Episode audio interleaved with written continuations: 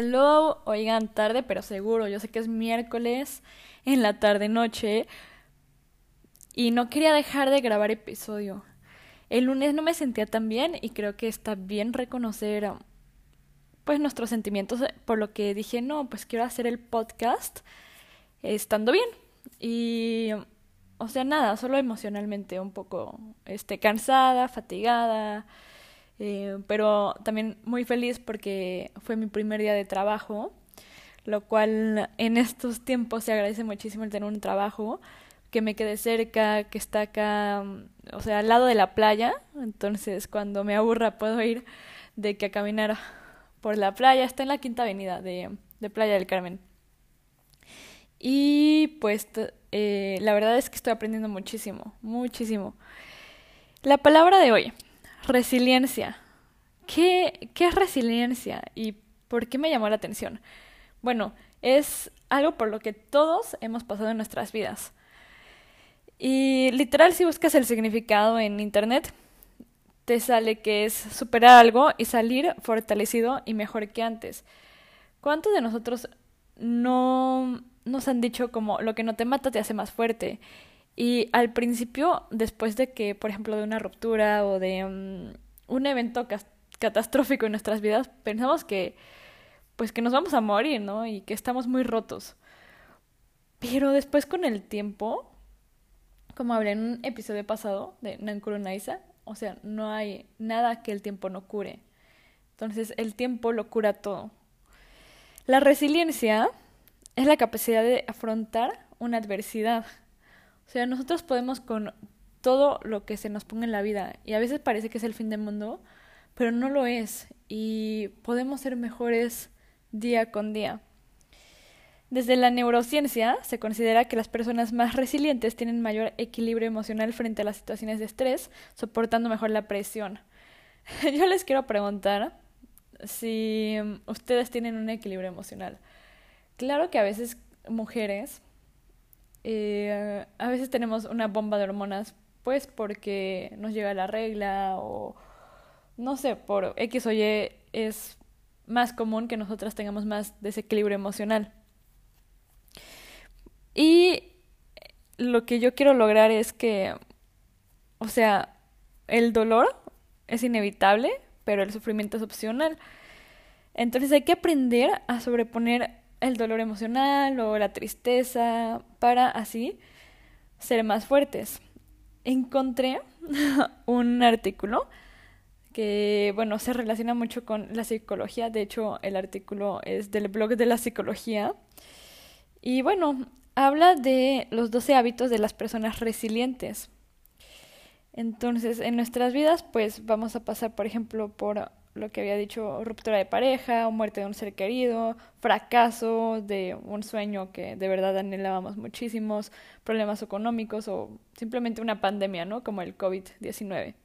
Entonces, existen diferentes circunstancias, pero pues tenemos dos opciones. La primera es dejarnos vencer y sentir que hemos fracasado, o sobreponernos y, salir fortalecidos, apostar por la resiliencia, lo que es lo que tenemos que, que lograr y a lo que yo los motivo. Ha habido veces en que yo siento que, que soy muy fuerte y, y que yo les inspiro mucha fortaleza, pero no crean que se logra de la noche a la mañana. También tengo que trabajar muchísimo de mí. Por ejemplo, a veces puedo perder el control por cositas X y me enojo, ¿no? Entonces digo, no, tú eres fuerte, que no te gane la situación. Tú no eres tus pensamientos, tú no eres así como, por ejemplo, los celos, o tú no eres la ira, tú no eres la impaciencia. Tú puedes contra ellos, tú eres fuerte, Ana. Así me digo a mí misma y creo que si ustedes se lo repiten, se vuelve hábito se vuelve hábito decirnos y decirnos como tú eres fuerte es algo que inconscientemente tu mente se lo cree. Entonces, según la definición de la Real Academia Española de la Lengua, la RAE, eh, la resiliencia es la capacidad humana de asumir con flexibilidad situaciones límite y sobreponerse a ellas, Pero en psicología lo que añaden es algo más al concepto de resiliencia. O sea, que no solo gracias a ella somos capaces de afrontar las crisis o situaciones eh, traumáticas, sino que también podemos salir fortalecidos de ellas. Entonces, bueno, el origen de esta palabra fue por el, o sea, el primer autor que empleó este término fue John Bowlby, que fue el creador de la teoría del apego, pero después fue Boris Cyrulnik, psiquiatra, neurólogo, psicoanalista y etólogo, el que dio a conocer el concepto de resiliencia en el campo de la psicología en su bestseller Los patitos feos. Ok, entonces, las personas que practican la resiliencia, o sea, ¿qué caracteriza a una persona resiliente? Y encontré, encontré 12, o sea, que son igual como se puede decir que los hábitos de, los 12 hábitos de las personas resilientes. Entonces, el primero es porque son conscientes de sus potencialidades y limitaciones. Esto quiere decir que tienen autoconocimiento y ese autoconocimiento es un arma muy poderosa para que ellas puedan enfrentar cualquier reto, adversidad y cualquier cosa que se les ponga enfrente. Y entonces estas personas resilientes saben usarla a su favor. Wow, ¿no? La verdad es que es fácil decirlo, pero pues las personas que son conscientes de, de, de todo y cómo conseguirlos, cómo conseguir, o sea, sino también los recursos que disponen para conseguir sus sueños, eh, se me hace algo bastante fuerte y que todos deberíamos de, de ir por ello. Eh, la segunda es que son creativas. Entonces, las personas con una alta capacidad de resiliencia no se limitan a intentar, por ejemplo, si se rompió un, un plato, a pegar las, las piezas del plato o un jarrón roto, sino que es consciente, eh, con este ejemplo quiero decir que aunque se haya roto el plato, una eh, filosofía japonesa dice que no eres el mismo, pero rellenan esos huecos y son conscientes de que ya nunca van a ser los mismos. Pero pues con esos trozos rotos harán un mosaico y por ejemplo, transformarán esa experiencia dolorosa en algo bello o útil. Entonces, de lo, como del, de la crisis también eh, sale lo precioso. Es algo muy bonito con esta filosofía japonesa. Bueno, el tercero es confiar en sus capacidades. O sea, son muy, son muy seguros de sí mismos y, y es a lo que quiero llegar, que yo las personas que me conocen bien saben cuáles son mis inseguridades, las cuales, pues, siendo resiliente, quiero cambiar, quiero controlar y siento que también hacer el podcast es una autoayuda. Entonces, confían en sus capacidades y como lo mencioné anteriormente, o sea, de que son conscientes de sus potencialidades y limitaciones, entonces, pues las personas eh, que practican esto, que confían, o sea, la confianza es muy importante, tanto en nosotros como en las demás personas que queremos y que nos rodean. Eh, entonces confían en lo que son capaces de hacer. Y pues por, por ende también reconocen la importancia de trabajar en equipo y cuando es necesario pedir ayuda. O sea, no se encierran en, en una burbuja en, en sí mismas. La cuarta es que asumen las dificultades como una oportunidad para aprender esto es difícil. Es difícil porque a veces, por ejemplo, a mí me resulta difícil que me digan las cosas como las piensan y yo sé que tienen razón, pero me duele, por ejemplo, que me digan como, ah, son tus ideas o son tus problemas, no sé qué. Eh, ya estás grande, tú sabes qué hacer. O sea, sí, pero también me gusta que me lo digan porque es como de, ah, entonces esta es una oportunidad para yo tener un alto nivel de resiliencia y ser capaz de ver más allá de esos momentos y que no me, o sea, no me afecten tanto, aprender de, de todo lo que pasamos. Bueno, el quinto hábito es practican el mindfulness y ¿a qué me refiero con mindfulness? Mindfulness se refiere a completa atención en algo o conciencia plena. Las personas que logran esto, por ejemplo, lo pueden lograr con la meditación. Es difícil porque normalmente nuestra mente está divagando con, ay, este mañana tengo que eh, recoger mi bicicleta y tengo que ponerle gas al coche y tengo una cita a las 9 y no sé qué, a las 10 tengo que estar acá. Entonces, no, o sea, darnos un respiro y estar plenamente presentes con nosotros. O sea, las personas en sí, y les eh, repito mucho la palabra resiliente, o las personas resilientes tienen el hábito de estar plenamente presentes, de vivir en el aquí y ahora. Y, por ejemplo, el pasado, pues ya es pasado, no importa, lo que importa es dónde estás. Y eso te hizo más fuerte. Y eso es lo que eres hoy. Y en el futuro también podrás ser fuerte. fuerte. Pero todo eso también eh, lleva a un grado de aceptación. Porque para para que estas personas, o sea, para estas personas resilientes, el pasado forma parte del ayer y ya no es una fuente de culpa, culpabilidad y, y demás que a veces, este, pues miramos el pasado y no está nada bien, ¿no? Mientras que el futuro tampoco nos aturde, o sea, les aturde con su, con su incertidumbre y preocupaciones. Me gusta mucho, mucho las personas que se preocupan por el aquí y el ahora y ahora sí que que nada fluya, no, ¿cómo es? que todo fluya y nada influya, exactamente.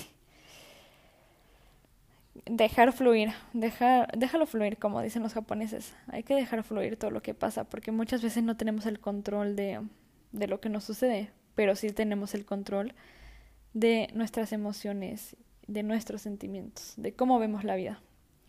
Ahora, el punto número 6 es, las personas resilientes ven la, ven la vida con objetividad, pero siempre a, a través de un prisma optimista. O sea, si son realistas, si son objetivos, tienen metas claras,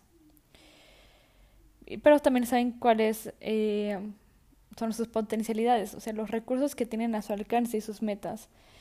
Y, pero eso tampoco implica que que no sean optimistas, sino que saben lo que hay que atravesar y son conscientes de eso para al día siguiente ser mejores.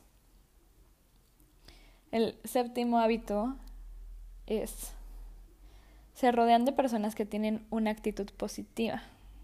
Creo que esto es muy importante, rodearse de personas que vibren, o sea, con una actitud llena de alegría, y así pues cultivar esas amistades. Por lo que generalmente pues ellos han salido adelante y logran crear, por así decirlo, una sólida red de, de apoyo, de apoyo entre sus amigos, familiares, que pues así los pueden sostener en los momentos más difíciles. Por lo que digo es eh, no juntarte con personas nada más para la peda, por así decirlo, como como de, ah, sí, para el reventón. Me escuché un poco, un poco abuela, pero es, es verdad. O sea, no solo para el reventón, sino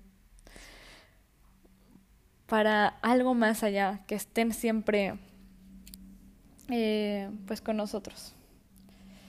El noveno hábito es son flexibles ante los cambios. Creo que hay que aprender muchísimo de esto porque yo soy una persona que sí puede cambiar los planes y, y no le pasa nada. Y, pero, o sea, por ejemplo, yo, yo que cambio, que había quedado, por ejemplo, de comer contigo o de comer con una amiga, de que a las 5 de la tarde y le digo, oye, pues va a ser a las 6, o oye, en vez de comer, ¿por qué no vamos a cenar? O, o el día siguiente a desayunar, tomamos un cafecito. Pero yo sé que hay personas que les choca que les camine el plan. Y por ejemplo, a mí también me choca. Entonces es como, la otra vez estaba escuchando, lo que te choca, te checa. Entonces es, es por eso que, que yo digo, ah, por eso no me gustan los cambios. Pero simplemente me di cuenta que las personas, eh, pues que son flexibles ante los cambios, que es lo que tengo que trabajar también, y supongo que muchas personas, es que a pesar de que tienen o sea, una autoimagen muy clara y saben perfectamente qué quieren, qué quieren lograr, también pues pueden tener la suficiente flexibilidad como para adaptar sus planes y si cambia el camino, pues lo cambian si, si es que es necesario. O sea, tener diferentes alternativas y no poner todos los huevos a la canasta, por así decirlo. Están dispuestas a, sin aferrarse obsesivamente, o sea, a algo o a alguien o a sus planes iniciales o a una única solución. bueno, ahora sí, las últimas tres, pero no menos importantes, de los hábitos de las personas resilientes es el 10 es que son tenaces en sus propósitos. Por ejemplo, el hecho de que sean flexibles no implica que renuncien a sus metas, o sea, de que, ah, bueno, este ya este, lo dejo incompleto o inconcluso. Pero si algo las distingue es que son perseverantes y que son luchonas. Estas personas, o sea, pues si tienen, a veces nosotros podemos perder la motivación, pero estas personas tienen una motivación intrínseca que les ayuda a mantenerse firmes y así pues luchar por todo, todo lo que se proponen. El hábito número 11 es que afrontan la, la adversidad con humor.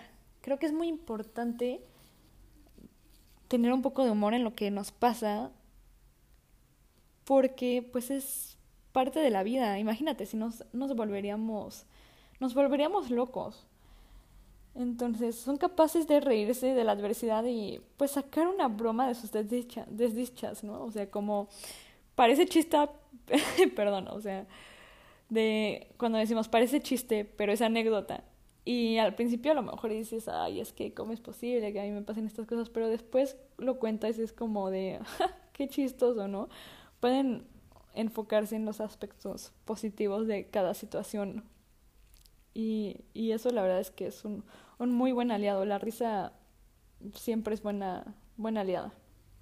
Y por último, el último de los hábitos que encontré fue que buscan la ayuda de los demás y el apoyo social. O sea, no se cierran a, a ellos mismos. Por ejemplo, el ego o el orgullo no les ganan.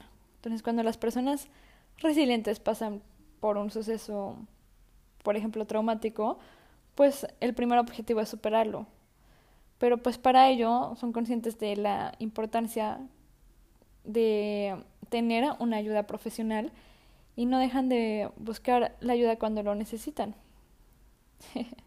También les, les quería poner ejemplos de la resiliencia en los niños. Porque, por ejemplo, si tienen hijos, bueno, yo no tengo, pero lo he visto eh, reflejado de que, mm, por ejemplo, cuando las personas quieren que sus hijos afronten las dificultades de la vida con fortaleza, pues también es importante nosotros construir pues un apego seguro y educarles en la capacidad de ser resilientes. Y para eso es fundamental pues el ejemplo de, de nosotros. O sea, no sobreprotegerles y pues sobre todo creer en ellos. Para que ellos también, por ejemplo, algo importante que podemos preguntarles a los niños es cuando tienen un contratiempo, si queremos que aprendan a desarrollar la resiliencia es qué puedes aprender de esto o qué puedes sacar de bueno de esto que ha ocurrido. Esas dos preguntas quiero que de verdad se las graben bien cuando estén pasando por momentos difíciles. ¿Qué puedes aprender de esto? o qué puedes sacar de bueno de esto que ha ocurrido. Siempre hay algo bueno en, en lo malo y algo malo en lo bueno, así como el yin y el yang. y bueno, ahora sí que por último, pues no solo a los niños, pero es que a los niños creo que es más fácil mostrarles el ejemplo, el ejemplo de nuestros errores. Entonces, enseñar a los niños a, a ver los errores y los contratiempos como una oportunidad pues para aprender y crecer y así pues mejorar y eso les guiará por el camino de la resiliencia, pero no desde la negación de sus emociones, sino desde algo súper importante que es la empatía hacia lo que sienten y su mundo emocional. Creo que de verdad que si todos desde niños nos enseñaran valores y, o sea, transmitiéndonos eh, confianza y hacernos saber que podemos afrontar la adversidad y superarla, bueno, el, el mundo sería mejor. Claro que ahora depende de nosotros, nosotros tenemos la responsabilidad de cambiar lo que nos fue pues enseñado a través de los años y por cómo nos formamos. Y si nosotros, o sea, tuvimos una vida difícil y, por ejemplo, somos cerrados o nos enojamos fácil, ahora tenemos el poder de mm, decir, bueno, así aprendí, pero esto no me define y yo puedo cambiar. Y pues simplemente ser más feliz, que al final es de lo que eso se trata, ¿no? Bueno, pues muchas gracias. Los dejo con este episodio. Ahora sí voy a, o sea, este episodio pues fue especial porque lo subí a destiempo un miércoles en la tarde noche, pero voy a seguir subiendo episodio todos los días lunes, así que esténse pendientes. Adiós.